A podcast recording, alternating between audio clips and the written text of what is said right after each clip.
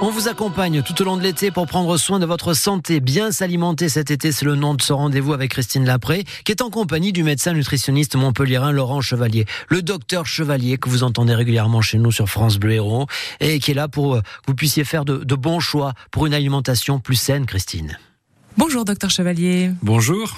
Beaucoup de personnes pensent que consommer du jus de fruits, c'est bon pour la santé et même que ça peut se substituer euh, à la consommation de fruits. Ça, c'est le marketing bien mené par les industriels qui nous font croire cela. Un jus de fruits industriel, c'est essentiellement du sucré, peu de fibres, pauvre en vitamines parce qu'il y a transformation euh, des fruits. Euh, le père, vous savez, du, du Nutri-Score, Serge Herzberg, dit de ne pas dépasser un verre par jour. Moi, mon analyse, c'est que même un verre par jour, c'est trop, parce que c'est un produit qui est quand même très sucré. Tous les jus de fruits industriels, qu'ils soient 100% pur jus, du nectar, etc., contiennent beaucoup de sucre. Et ces euh, produits-là, vous les absorbez très vite. Ils arrivent très vite au niveau euh, des intestins. C'est pas du tout comme les fruits qui sont mâchés.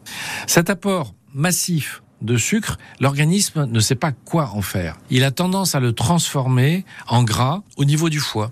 Et les gros consommateurs des jus industriels peuvent avoir assez facilement, et on en voit de plus en plus chez des gens de plus en plus jeunes, ce qu'on appelle la stéatose hépatique, c'est-à-dire une accumulation de graisse au niveau du foie. Et cette stéatose hépatique, si on n'y fait pas attention, peut se transformer en cirrhose non alcoolique et malheureusement, dans un petit nombre de cas, peut se transformer aussi en cancer du foie. Donc on croit bien faire, mais c'est mille fois mieux de prendre un fruit.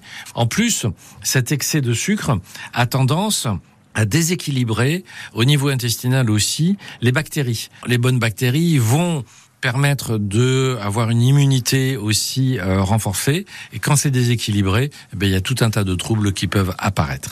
Dans ces jus, euh, l'origine des fruits n'est pas toujours connue non plus. Certains peuvent venir en tout cas pour les oranges, en masse du Brésil et des États-Unis. Dans ces pays, la réglementation n'est pas la même que la nôtre. Quand ils utilisent, par exemple, un pesticide qui est interdit chez nous, mais quand il arrive en Europe ou en France, il n'est pas forcément recherché. On a tendance à rechercher la concentration des pesticides autorisés.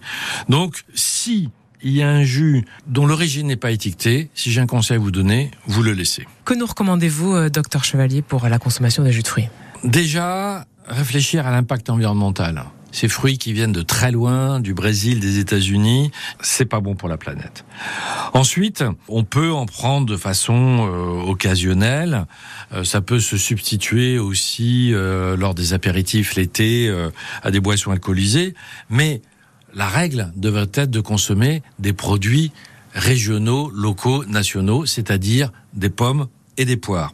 Donc le conseil que l'on peut donner, c'est de prendre occasionnellement des jus artisanaux de pommes ou de poires bio françaises, les couper avec un peu d'eau pour réduire la charge sucrée.